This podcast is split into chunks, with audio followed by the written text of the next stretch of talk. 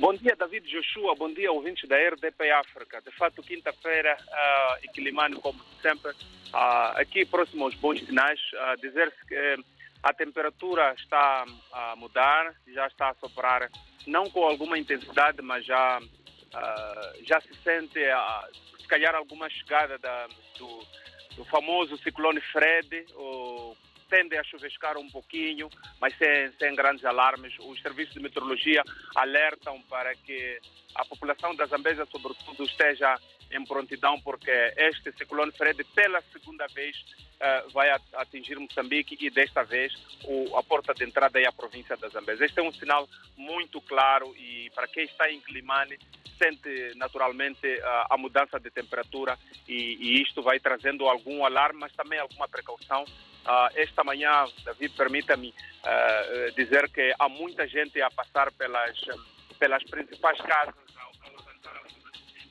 também alguns, eh, alguns materiais como velas, lanternas, porque nunca se sabe o que vai acontecer.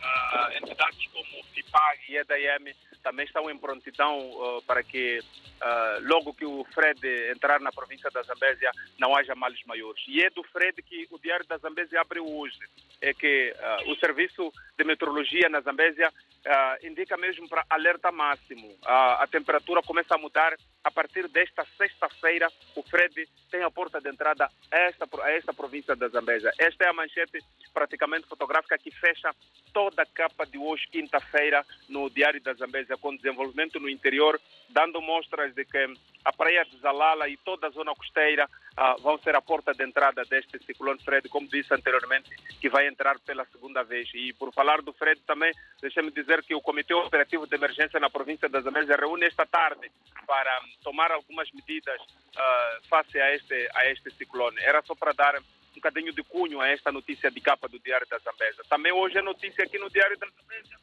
Funcionários do setor de educação e saúde no distrito de Gilé, portanto, os recém-contratados estão há oito meses sem salários. Não estão a receber salário por questões burocráticas. E, em exclusivo, o Diário da Zambésia ouviu a secretária permanente do distrito de Sebane que confirma haver este, esta burocracia no pagamento de salário e já há um burburinho, passa a expressão, no seio dos funcionários. Há uma, uma espécie de uma greve silenciosa porque sem salários não há vida. É isso que se passa ao norte da província da Zambésia, portanto no distrito de Gilé.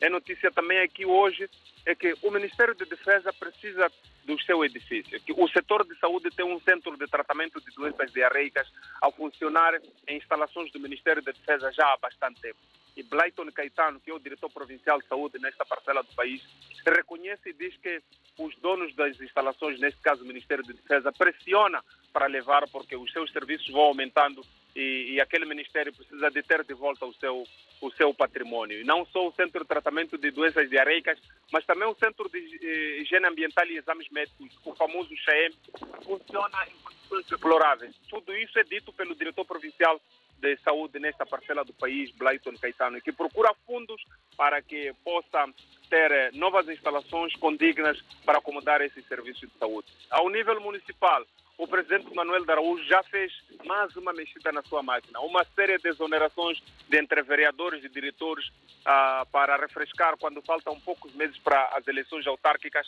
Araújo precisa de ter nova nova gente, precisa de ter novos colaboradores. Por isso, a lista de exonerações é bastante grande que se pode ver aqui também no Diário da Zambésia. Hoje é quinta-feira e há uma opinião preto no branco. Fala de uma história de virgindade da Sandra, uma jovem que deixou de ser virgem por vários motivos. David, Joshua e ouvintes da RDP África. Nós estamos aqui em prontidão ao minuto para dar todas as um, informações possíveis sobre o ciclone Fred ao minuto, mas também em todas as nossas plataformas sociais, através do www.diariodazambesia.co.nz e também nas nossas plataformas sociais. Nós voltamos na próxima quinta-feira, se Deus quiser. Bom dia, David.